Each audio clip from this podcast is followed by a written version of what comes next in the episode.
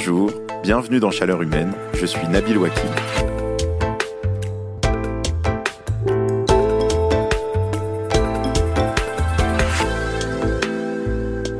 Il y a des gens qui détestent les kermesses de l'école ou les spectacles de fin d'année. Moi, je le dis franchement, j'adore. Bon, je suis pas très objectif, mais je trouve que le concert de chorale de ma fille de 8 ans de cette année, c'était clairement le meilleur spectacle auquel j'ai assisté. Il faut dire que le thème me parlait forcément. C'était un conte musical dans lequel une trentaine d'enfants du 20e arrondissement de Paris listent en chantant euh, des noms d'arbres.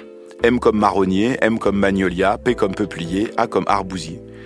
Et en les écoutant, j'ai pas pu m'empêcher de penser à ce mail reçu il y a quelques semaines après un épisode de Chaleur humaine sur la voiture individuelle. L'épisode avec Aurélien Bigot.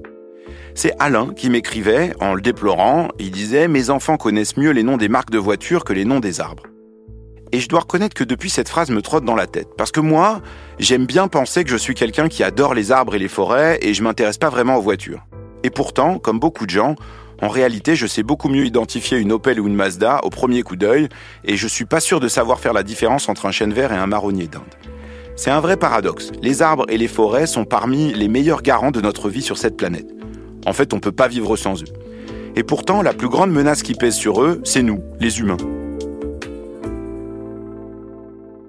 Adèle Ponticelli, qui est la productrice de Chaleur Humaine, disait en préparant cet épisode qu'on scie littéralement la branche sur laquelle on est assis. Les sécheresses, les incendies, la perte de biodiversité menacent la forêt française. Or, ces arbres sont à la fois victimes du réchauffement climatique et en même temps nos meilleurs alliés pour y faire face, puisqu'ils peuvent stocker massivement du carbone. Quelles sont les menaces qui pèsent sur la forêt française? Est-ce que son visage va changer avec le réchauffement climatique? Quelles sont les actions qu'on peut mettre en œuvre pour protéger les forêts et les arbres? Voilà ce dont nous allons parler aujourd'hui dans Chaleur humaine. Laurent Tillon est biologiste et ingénieur forestier à l'Office national des forêts, l'ONF. Il vit au cœur de la forêt de Rambouillet qui lui a inspiré le livre Être un chêne paru en 2021 chez Actes Sud. Il était également l'auteur de l'essai Les fantômes de la nuit des chauves-souris des hommes paru en 2023 également chez Actes Sud. Bonjour Laurent Tillon. Bonjour Nabil. Alors Laurent Tillon, vous revenez de plusieurs terrains, un peu partout en France, en forêt. Est-ce que dans vos observations, vous constatez que ce qui menace le plus les arbres et les forêts françaises aujourd'hui, c'est le réchauffement climatique? C'est clairement le réchauffement climatique et toutes les conséquences qui sont associées. En fait, euh, quand on regarde un petit peu l'état de la forêt aujourd'hui, on se rend compte qu'elle euh, souffre de la chaleur et de la sécheresse. Alors, les deux composantes associées, c'est-à-dire que certains arbres ont une certaine capacité de résistance aux fortes chaleurs, mais par contre, ils ont quand même de toute façon besoin d'eau, et d'autres, de toute façon, avec le manque d'eau qui devient criant depuis euh, en particulier 2022, on voit des dépérissements qui sont assez forts. Mais malheureusement, ces phénomènes-là, ils avaient démarré déjà depuis quelques années. Ce qu'on a vu d'abord arriver, c'est pas finalement des éléments qui sont liés au réchauffement climatique, c'est plutôt des éléments qui sont liés au changement global, à la mondialisation. On a vu par exemple avec la circulation des marchandises arriver des pathogènes, c'est-à-dire des organismes, en particulier des champignons, mais aussi des insectes, qui, euh, en débarquant euh, via euh, les marchandises arrivant dans nos ports ou, ou, ailleurs, ont pu se disperser. Dans la plupart des cas, ils sont assez vite naturellement éliminés, mais certains arrivent à s'installer. Et on a vu des champignons, par exemple, s'installer au point de détruire, de détruire certaines essences forestières. Je vais en citer un champignon, la calarose, la calarose du frêne, qui lui est arrivé de l'Est progressivement. Et puis, euh, une fois qu'il s'est installé sur le territoire européen, ben finalement, nos frênes n'avaient pas la possibilité de, de se défendre face à ce champignon. Ils n'avaient pas l'habitude, tout simplement.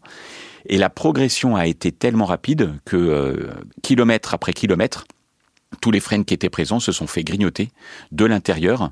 Les vaisseaux conducteurs de sève étaient bouchés, les arbres faisaient des embolies et d'un seul coup, ils mouraient euh, de manière assez inattendue, voire il cassait, ça rendait le bois très cassant. Et c'est ce genre de phénomène qu'on a vu arriver dans le courant des années 2000 et qui se sont multipliés avec tout un tas d'espèces voilà, qui sont arrivées euh, via, euh, via effectivement le commerce mondial. Mais est-ce qu'il n'y a pas du coup un effet démultiplicateur, c'est-à-dire l'arrivée d'espèces auxquelles ne sont pas habituées les forêts françaises, et par ailleurs le manque d'eau, la sécheresse, les incendies? Est-ce que ces menaces-là, elles se combinent? Ben, elles se combinent, elles s'associent dans certains cas, et puis euh, elles ont un effet, comme vous disiez, multiplicateur. Prenez par exemple toutes les forêts des montagnes de l'Est de la France, en particulier les Vosges et le Jura. Pendant un certain temps, donc, euh, elles ont toujours eu une certaine quantité d'eau qui rendait les arbres super résistants, très très forts, jusqu'à un moment où l'eau a commencé à diminuer un petit peu, ce qui a laissé la place à certains pathogènes de s'installer.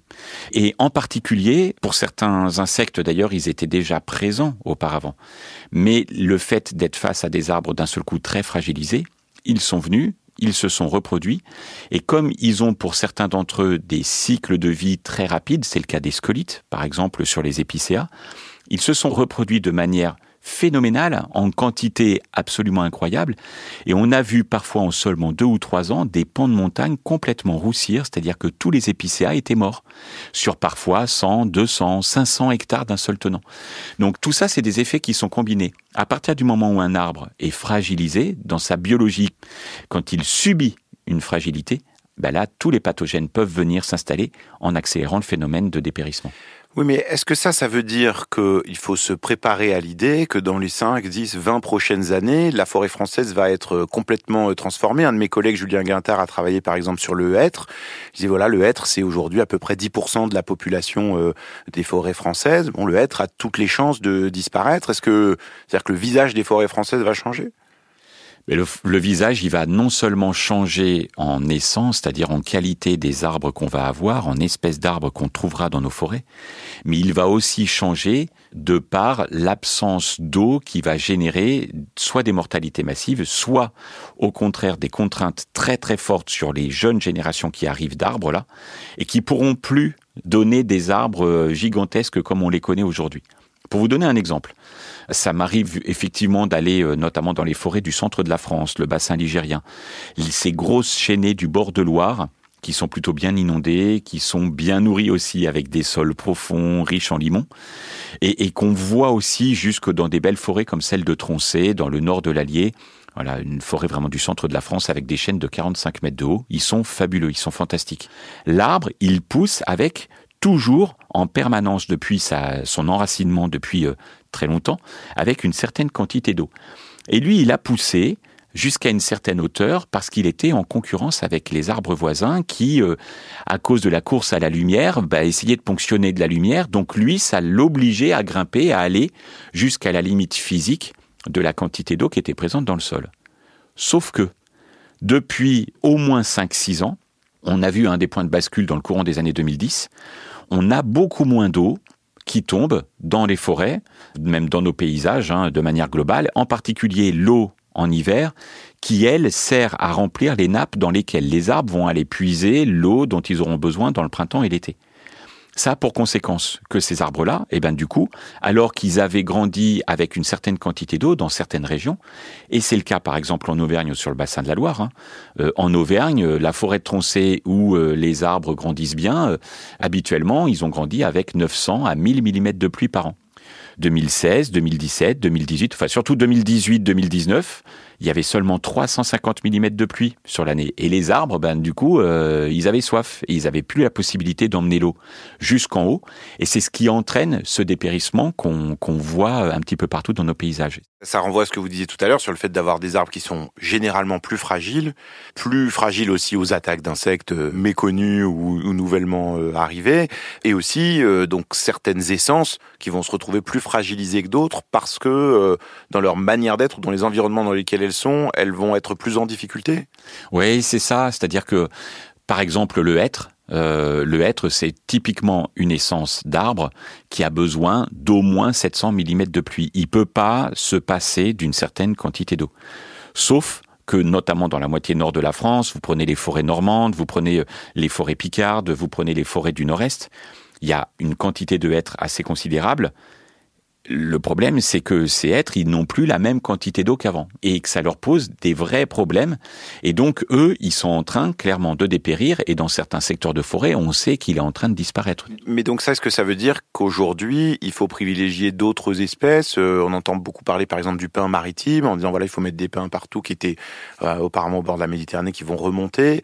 Est-ce que ça, ça veut dire que la forêt française, elle va changer de visage d'une manière... Euh, sous l'impulsion humaine en disant voilà on va planter autre chose ou est-ce qu'à l'inverse il faut laisser euh, la forêt trouver ses propres solutions face aux changements qui s'annoncent un peu les deux, c'est-à-dire que euh, la forêt française, c'est 17 millions d'hectares. On va pas pouvoir, en 20 ou 30 ans, replanter l'ensemble de la forêt française. C'est pas possible. Et c'est d'autant moins possible que on sait qu'il va y avoir des contextes un petit peu différenciés dans les régions et des adaptations locales qui vont parfois s'exprimer ou des dépérissements plus forts que qu'attendus dans certaines forêts. En fait, de manière très claire, les climats vont changer. Pour donner une petite idée, le bassin parisien, beaucoup de gens n'y croient pas, mais c'est en train d'arriver. C'est même pas à se projeter sur 30 ans, mais euh, en 2050, le climat de tout le bassin parisien sera méditerranéen. Or, en Méditerranée, on ne voit pas les mêmes essences forestières que celles qu'on a aujourd'hui dans le bassin parisien. On a d'autres essences. On a du chêne vert, on a euh, du chêne liège, on a euh, de l'arbousier. On a, on a certaines espèces qui sont adaptées à des climats beaucoup plus rudes. Donc la conséquence de ça, ça va être que dans le bassin parisien, il va falloir qu'on réfléchisse au paysage de forêt qu'on va avoir et qui est déjà en train de s'installer. C'est-à-dire que tous les dépérissements qu'on voit arriver dans nos forêts, là vous voyez la forêt de Rambouillet dans laquelle j'habite, euh, il y a euh, maintenant des arbres qui dépérissent. Ça fait soit des petites taches de 3-4 arbres l'un à côté des autres, ou alors un arbre ici ou là. Mais ce mouvement-là, il est engagé depuis 3-4 ans dans cette forêt. Dans les forêts un peu plus au sud, il est engagé depuis 6-7 ans. Donc, on sait que c'est en train d'arriver, c'est progressif, ça va marcher par étapes, par paliers. Par moments, il va y avoir des paliers très forts. 2022 a été un palier très fort avec une sécheresse et une canicule telle que là, des zones forestières qui résistaient n'ont pas réussi à passer euh, le cap de cette sécheresse et de ces fortes températures. Et donc, la conséquence de ça, c'est que euh, voilà, il va y avoir des changements fondamentaux de nos paysages. Alors la réaction qu'on peut avoir, elle peut être de deux types. Ça peut être vite, il faut agir et du coup il faut euh, ben, préparer la forêt en replantant des essences peut-être plus adaptées. On est en train, par exemple, sur toute la vallée du Rhône, de commencer à préparer les forêts pour accélérer le mouvement de euh, la, migration des espèces forestières. C'est ce qu'on appelle la migration assistée.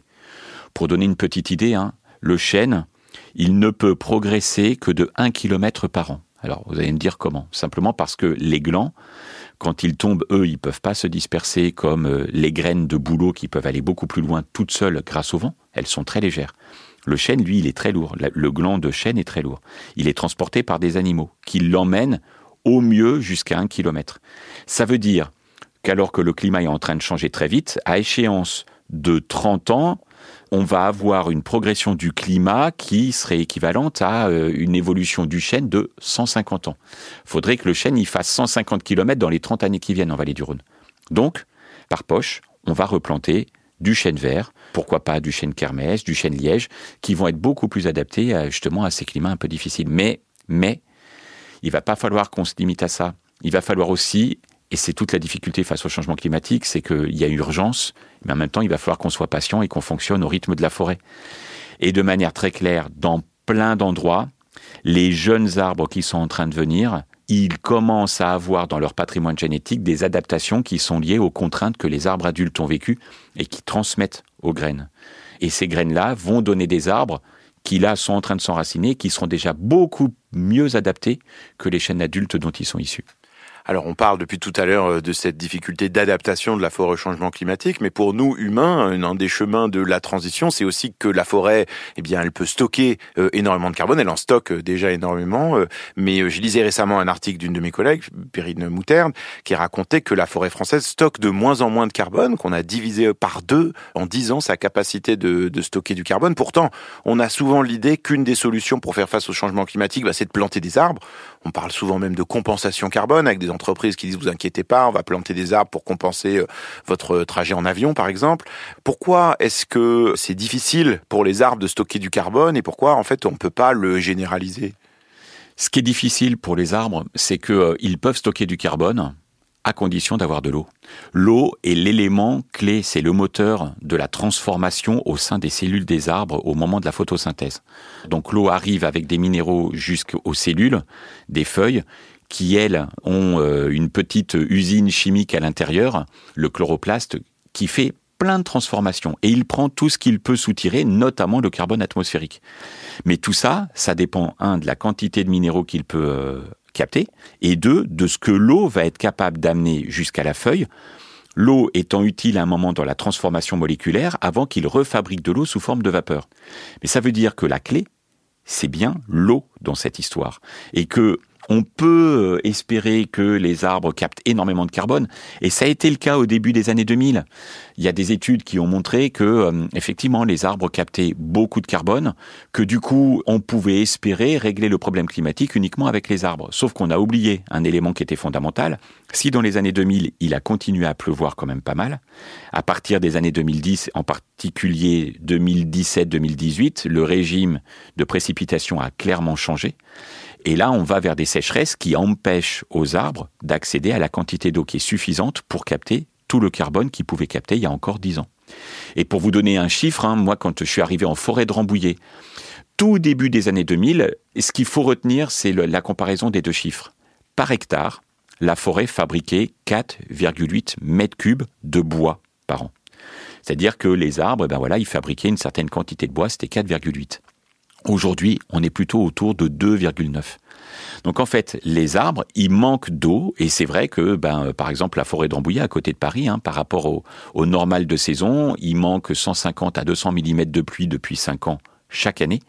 Et ça, ben, malheureusement, ça se voit sur la capacité des arbres à capter le carbone.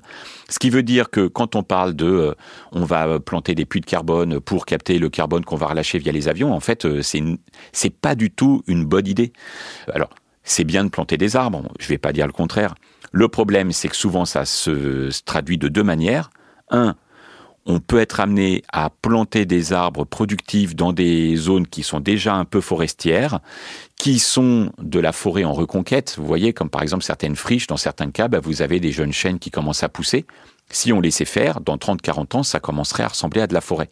Mais là, non, on broie tout, on fait un labour qui relargue du carbone dans l'atmosphère pour planter des arbres bien alignés, pour lesquels d'ailleurs certains ont un mauvais taux de reprise. Vous voyez, le, taux de reprise, c'est euh, après un an, euh, après la plantation, quelle est la quantité d'arbres qui arrive à tenir encore?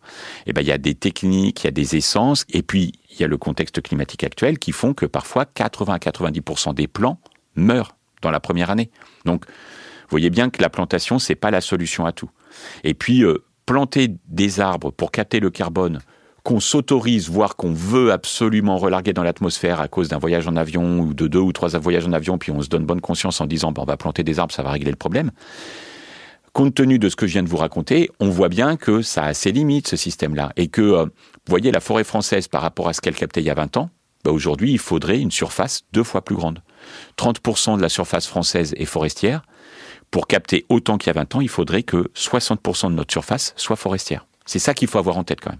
Alors il y a un point dont on n'a pas parlé, c'est la question des incendies. Euh, on a vu notamment en 2022 des incendies très importants. On a vu encore là, euh, euh, déjà en 2023, ailleurs en Europe et ailleurs dans le monde, une saison d'incendies qui a commencé assez tôt. Est-ce que la multiplication des incendies et le fait qu'ils s'attaquent à des parties plus au nord de la France, c'est une vraie menace pour la forêt française ou est-ce que ça, d'une certaine manière, c'est un risque que les forêts savent gérer?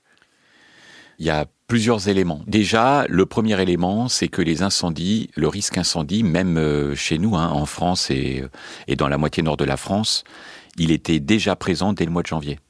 Et on a eu des incendies dès euh, janvier-février dans nos forêts. Hein. Sauf que à chaque fois, ça a été assez vite contraint. Donc, comme les incendies étaient contenus, on en a peu parlé, on en a peu entendu parler dans les médias. Mais ça y est, c'est en train de se multiplier. Et là maintenant, mais il n'est pas étonnant, voyez, de voir des incendies alors qu'il a plu en avril-mai. Hein. Euh, il y a encore 15 jours, euh, il y a eu des départs de feu en forêt de Fontainebleau. Donc tout ça pour dire que les incendies, malheureusement, vont faire partie du quotidien de nos forêts partout. Et le pouvoir d'adaptation de nos forêts, il est relativement limité. Les forêts du Sud, ce qu'elles ont un peu pour elles, c'est que le régime d'incendie est assez habituel dans le mode de fonctionnement de certaines essences forestières. Et voyez par exemple le chêne liège, ce fameux chêne qui donne les bouchons euh, de nos bouteilles, mais en même temps, ces bouchons, ils sont fabriqués dans l'écorce du liège qui est très très très épaisse. Pourquoi? Parce qu'en fait, cette essence forestière est soumise au feu depuis euh, des millénaires et elle a développé une écorce particulièrement épaisse pour lui permettre de résister à la chaleur du feu. Et dans plein d'endroits où des incendies sont passés encore récemment, eh ben on voit des arbres, des chênes lièges qui repartent euh, presque sans souci. Le problème, c'est que les essences du Nord, elles sont pas habituées à ça. Donc, tous les incendies qui vont émerger maintenant dans les forêts du Nord, eh ben là, on va être face à une vraie difficulté. C'est que euh, la recolonisation forestière, elle risque de pas être si simple. Même si, quand on a affaire à des incendies de faible intensité, malgré tout, il y a toujours un peu la dispersion de graines qui s'opère euh, autour, voire parfois certains arbres qui sont morts pour partie, mais il suffit qu'un bout de la souche soit encore vivante pour que elle rejette de souche, c'est-à-dire que des nouvelles tiges soutirent le peu de réserve qui reste et l'énergie des quelques racines encore vivantes pour former un nouvel arbre qui après va être capable de prendre la suite. Donc il y a quand même certaines possibilités, mais clairement, les incendies sont un risque majeur auquel on est confronté à partir de maintenant. C'était pas le cas par le passé. Et là, il va falloir qu'on prépare les forêts face à ça, ouais.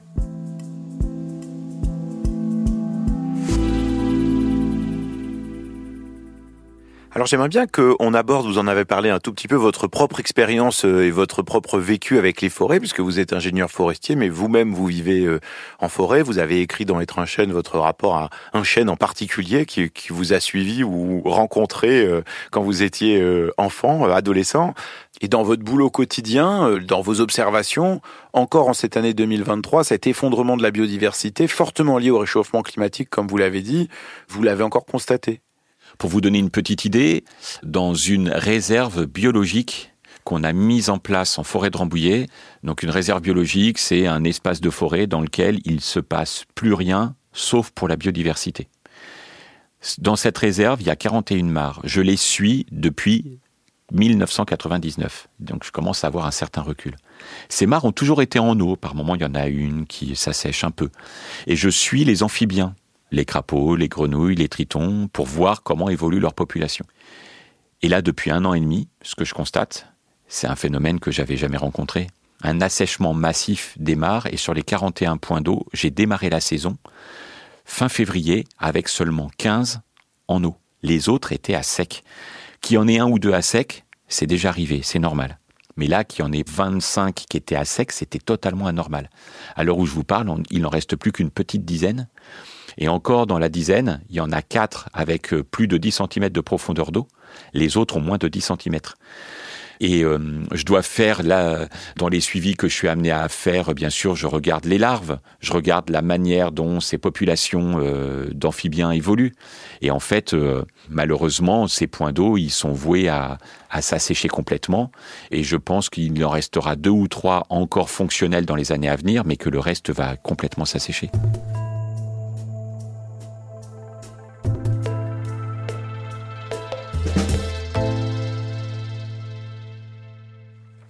Alors je dois dire que moi-même en vous écoutant, euh, j'ai du mal à pas euh, être aussi assez anxieux, assez inquiet parce que c'est vrai que je disais tout à l'heure, les arbres sont un peu nos gardiens de notre avenir sur Terre et donc si on les voit dépérir euh, d'une manière aussi vive que ce que vous décrivez, ben, on a toutes les raisons de, de s'inquiéter. Peut-être qu'on peut essayer de parler des, des pistes de ce qu'il est possible de faire pour essayer d'en sortir et d'abord peut-être euh, parce que c'est une question qui revient souvent dans les mails que je reçois, même au niveau individuel, quel type de comportement les gens peuvent adopter s'ils ont une forêt ou qu'ils sont voisins d'une forêt ou qu'ils aiment tout simplement se promener en forêt? Est-ce qu'il y a des choses utiles qui ont un impact et qu'on ignore peut-être? Ah, Une chose est très claire, c'est que le vrai moteur de captation du carbone, le vrai moteur de la vie dans la forêt, c'est la biodiversité. Et que partout où on va laisser de la biodiversité, on va augmenter les capacités des forêts à capter du carbone. Et je dirais même, euh, parfois, vous voyez un gros bois mort, un gros arbre mort qui va tomber dans le sous-bois.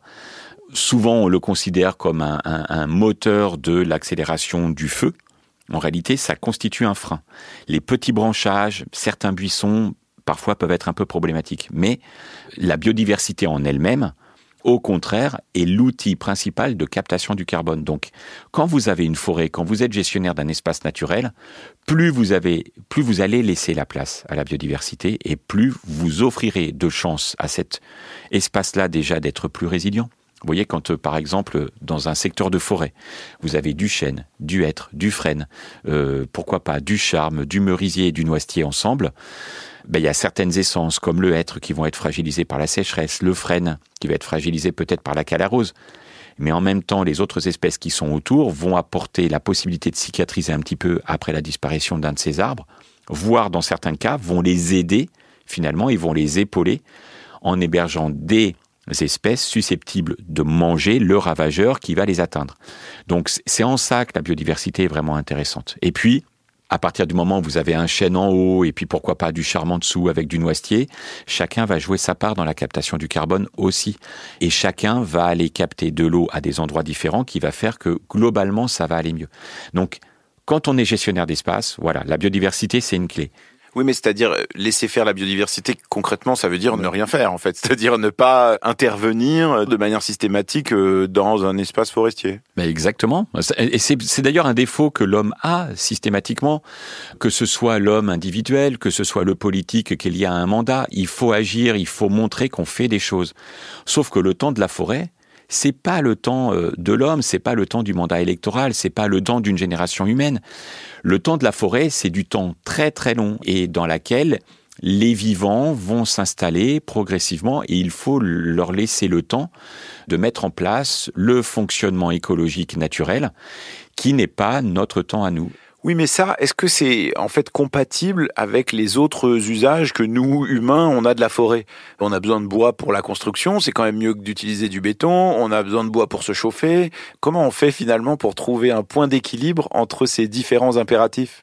Ben, ça implique euh, une remise en question de notre manière de vivre tous ensemble. Hein. On va être très clair, hein, euh, c'est-à-dire qu'à partir du moment où on a une manière de consommer, une manière de vivre, une manière de consommer des loisirs, euh, par exemple aussi, qui implique des émissions de carbone, tout ça, il faut qu'on le remette en question de manière très claire. Vous voyez, par exemple, entre se faire construire un joli petit pavillon quelque part dans une campagne où se trouvent des bâtiments délaissés qu'on pourrait rénover, eh ben, il faut aller rénover ces bâtiments-là parce que votre pavillon, il va obligatoirement s'installer sur du milieu naturel. Dans votre manière de consommer de l'alimentation, de s'alimenter, de consommer euh, des vêtements ou d'autres, d'autres choses, d'autres produits, eh bien, à chaque fois qu'on va rejeter du carbone, on amplifie le phénomène qui fragilise les forêts. Les forêts peuvent capter du carbone sous condition qu'il n'y en ait pas trop, et plus on va en relarguer, et plus ça va être dramatique vis-à-vis d'elles et vis-à-vis de leur capacité à nous aider à régler ce problème climatique. Mais alors, est-ce qu'il y a euh, des exemples, en France ou peut-être ailleurs euh, dans le monde, de politiques qui ont été menées et qui fonctionnent pour essayer de protéger les forêts? Quels, quels, exemples on a de, de pistes à suivre? Dans euh, les politiques qui contribuent à améliorer les choses, c'est toutes celles qui mettent la biodiversité au centre. Vous voyez, à l'échelle européenne, par exemple, toute la stratégie Natura 2000 qui euh, vise à désigner des espaces dans lesquels on signe des contrats ou des chartes permettant d'améliorer la prise en compte de la biodiversité, ça, c'est une mesure qui, clairement, est favorable. Toutes les mises en protection d'espaces dans lesquels on va laisser la biodiversité, en particulier en forêt, s'exprimer, alors c'est le cas avec euh, un statut comme que je citais juste avant, les réserves biologiques, elles contribuent à ça. On met en place aussi dans nos forêts euh, publiques un autre dispositif parce que les réserves biologiques de 100, 200 hectares, on peut pas forcément en mettre dans toutes les forêts. Parfois, un îlot de 2, 3, 5 hectares qu'on va laisser en libre évolution, c'est-à-dire on va laisser complètement les cycles naturels s'exprimer, les différentes espèces venir s'installer. Ça, ça contribue à améliorer les choses. Et encore une fois, hein, c'est vraiment de mettre la biodiversité au centre qui va changer la donne. Dans notre gestion à l'ONF, euh, inutile de vous dire que ça fait déjà pas mal de temps qu'on se questionne sur ces sujets-là et qu'on essaye de voir dans quelle mesure on peut vraiment utiliser la biodiversité comme moteur de la gestion, comme moteur de la productivité, mais donc aussi de la captation du carbone et d'une meilleure résilience des forêts. Oui, parce que vous parlez des forêts de l'ONF, c'est un quart euh, de la forêt française, mais la plupart de la forêt française, c'est des forêts privées. Est-ce que pour que ces forêts privées se posent aussi les mêmes questions et soient face un peu aux mêmes euh, interrogations, aux mêmes contraintes, est-ce qu'il faut des réglementations qui sont plus strictes Est-ce qu'il faut donner plus de conseils aux propriétaires de forêts privées pour euh, justement préserver la biodiversité, avoir des forêts en meilleur état? Qu'est-ce qu'on peut faire en fait? Faut probablement un peu des deux. En tout cas, il faut aider et soutenir cette forêt privée pour qu'elle ait la possibilité de rebondir et d'aller vers euh, une production qui soit la plus respectueuse possible de l'environnement, qui mette euh, comme point d'entrée la biodiversité dans sa gestion. Alors, pour vous rassurer, hein, moi je connais quelques propriétaires forestiers privés qui euh, le font, qui sont déjà attentifs à ça. Après, on a des exemples d'autres stratégies de gestion qui peuvent être mises en place. Là, faudrait en discuter avec notre ministre de l'Agriculture, qui est en charge aussi de la forêt, et voir avec lui quel dispositif il pourrait mettre en place pour s'assurer que la biodiversité soit bien au cœur du réacteur. Alors là, on parle de la biodiversité, mais parfois, euh, on se demande un peu s'il n'y a pas, enfin en tout cas, je me demande un peu s'il n'y a pas parfois euh, des stratégies qui peuvent euh, s'opposer. Par exemple, sur la lutte contre les incendies, on, on, on voit souvent qu'on dit qu'il faut que les forêts justement soient traversées par des grandes tranchées. Le problème, c'est que si on creuse des grandes tranchées à l'intérieur des forêts pour empêcher que le feu avance, est-ce qu'il n'y a pas un risque que pour un certain nombre d'espèces, eh ben, on les empêche de circuler? Est-ce que parfois il n'y a pas une opposition entre différentes stratégies qui, qui sont toutes bonnes, mais quand on les met ensemble, ne, ne fonctionnent pas forcément.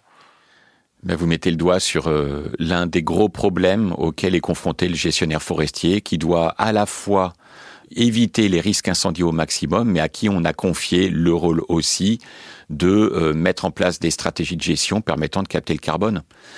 À partir du moment où vous faites justement ces grands pare-feux, ces grandes tranchées comme vous les appelez, ou à partir du moment où on nettoie bien le sous-bois pour éviter les départs de feu notamment à côté des zones urbaines, eh euh, on détruit de la biodiversité qui, elle, est le meilleur moteur pour capter le carbone. Donc, en fait, face à un risque immédiat qui est le risque incendie, on met en péril la capacité du euh, système à long terme de régler le problème climatique qui augmente le risque d'incendie. Et euh, c'est un paradoxe auquel le forestier est confronté depuis déjà quelques années et qui est à l'image j'allais dire, un peu de la schizophrénie de notre société. C'est-à-dire qu'on veut tout et son contraire. On croit que la technologie va régler beaucoup de nos problèmes. On croit qu'il y a qu'il y a des solutions qui sont évidentes et qu'à un moment donné, la nature, il va falloir qu'elle se plie. Sauf que, et on le voit bien, ça fonctionne pas comme ça. Donc, si on ne met pas les vivants au cœur de toutes nos décisions, eh bien, à un moment donné, on va être face à une impasse. Et ce que vous évoquez là, eh ben, c'est effectivement un vrai problème. Pour l'instant, on le fait, on le met en place sur les forêts qui sont les plus sujettes à des départs de gros incendies, de méga-feux. C'est le cas notamment dans les forêts du sud-ouest. La question, elle va se poser pour toutes les autres forêts euh, de métropole. Et là, quelle est la bonne stratégie? Qu'est-ce qu'il va falloir qu'on fasse? Pas facile. Mais pour autant, les forêts françaises, c'est aussi des forêts qui ont été pour certaines faites à la main de l'homme. Il y a des zones dans lesquelles euh, il y a de la monoculture, où ça a été fait pour la production euh, forestière. Donc moi j'entends tout à fait le discours qui dit bah, on peut pas plier la nature euh, comme on souhaiterait qu'elle soit. Pourtant c'est ce qu'on a essayé de faire ces 100 dernières années, notamment dans notre travail et dans notre rapport avec la forêt. Est-ce que ça veut dire qu'on s'est trompé, qu'on a fait trop de, monoculture euh, à certains endroits qu'on n'aurait pas dû faire comme ça? Ou est-ce que c'est simplement qu'aujourd'hui les conditions ont changé et donc le réchauffement climatique va trop vite et donc euh, il faut qu'on arrête ce qu'on faisait auparavant? Oui, pour donner deux chiffres, en 1857, on était sur la partie la plus basse de notre histoire forestière, avec seulement 13% de la métropole qui était occupée par de la forêt. Aujourd'hui, on est autour de 31%, donc c'est plutôt un bon signe. Il y a eu une véritable politique de reboisement de la France qui a été nécessaire. Et, ce reboisement, ben, il s'est traduit par effectivement des grandes plantations. Ça a été le cas dans le massif landais, à la fois pour assainir, à la fois pour proposer plus de bois, parce qu'on s'est bien rendu compte à un moment donné qu'on était en train de vider les forêts françaises et qu'il nous fallait à nouveau du bois. Donc, ce régime de plantation, il est issu de ça, de ce constat-là. Mais pour autant, on était à des périodes très différentes de celles qu'on vit aujourd'hui. C'est-à-dire qu'à l'époque, il y avait quand même, euh, même s'il y avait parfois des petites chaleurs et des sécheresses, il y avait quand même euh, une quantité d'eau de manière globale qui était différente de celle d'aujourd'hui.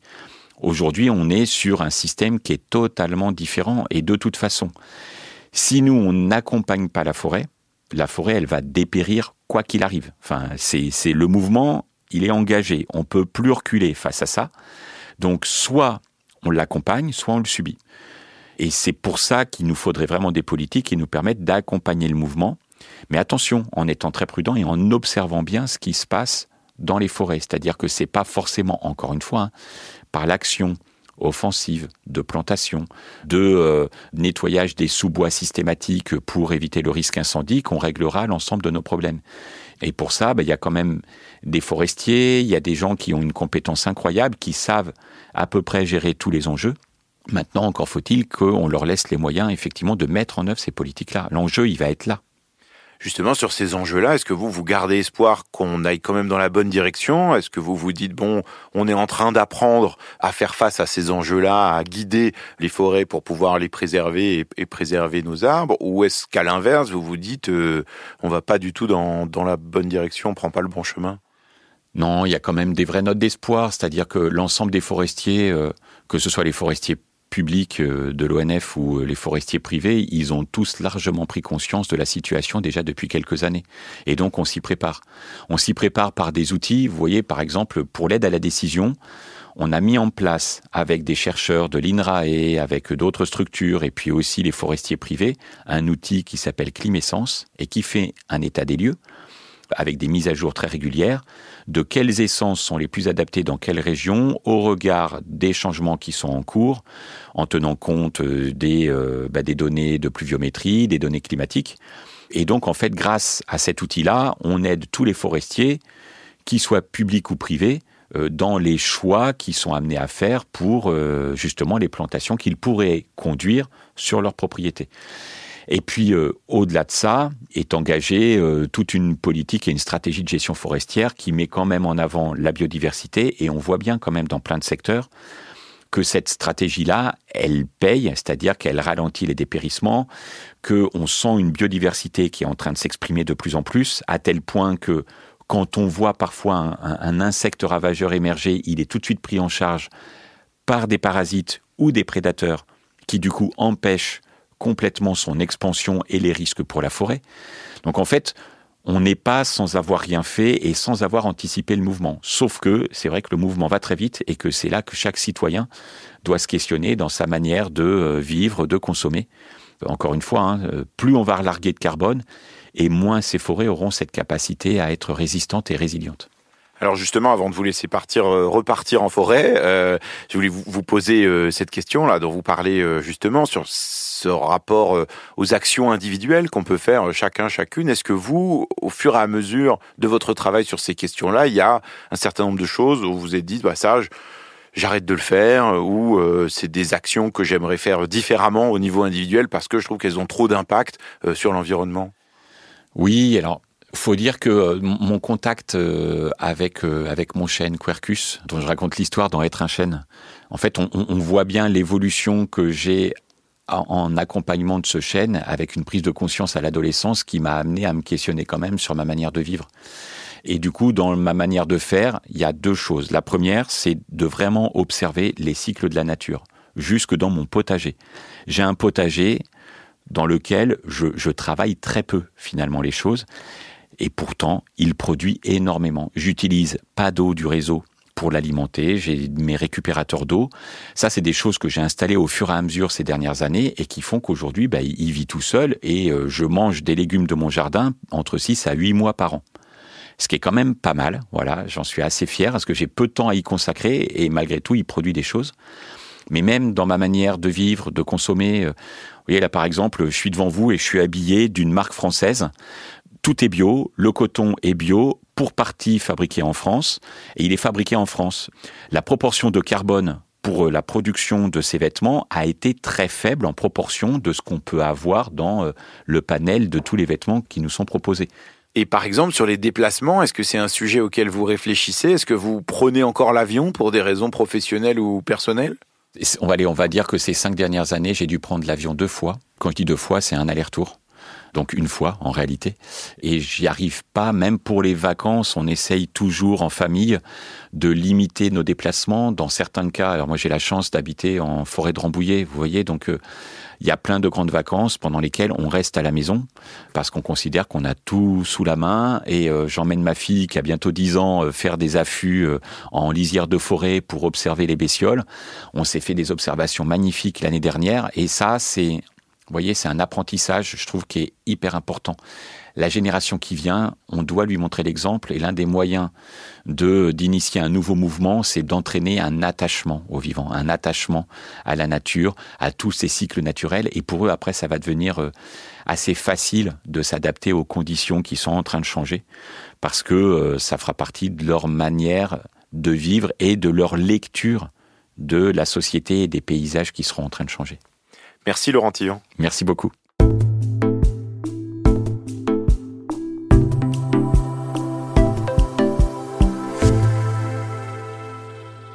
J'ai appris beaucoup de choses dans cette discussion avec Laurent Tillon et je dois bien reconnaître que j'ai réalisé à quel point j'étais un peu nul sur les enjeux de la forêt et que globalement, euh, les questions qui sont liées à la biodiversité, j'ai du mal à les intégrer à la réflexion climatique.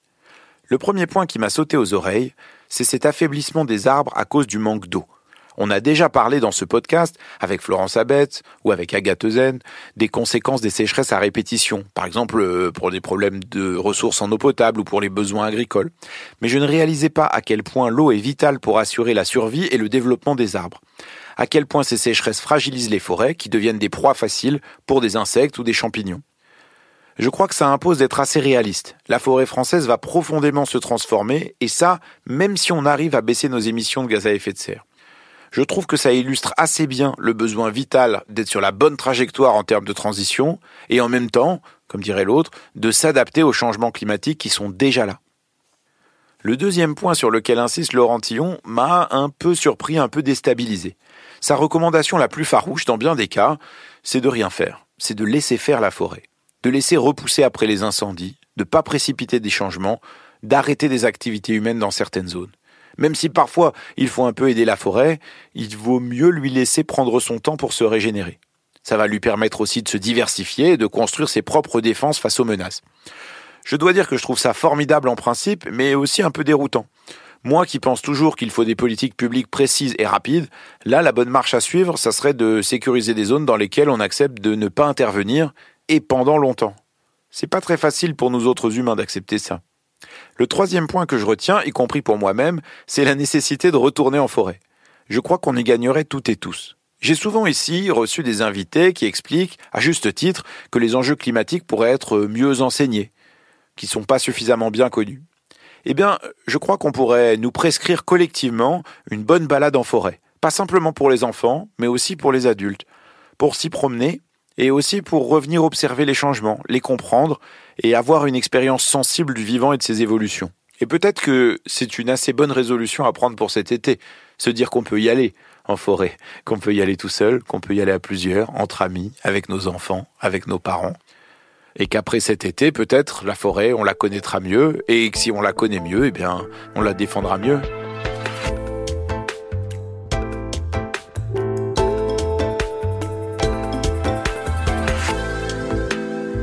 Merci beaucoup d'avoir écouté ce nouvel épisode de Chaleur Humaine, un podcast de la rédaction du Monde, produit par Adèle Ponticelli et Esther Michon, réalisé cette fois-ci par Solène Moulin, avec une musique composée par Amandine Robillard.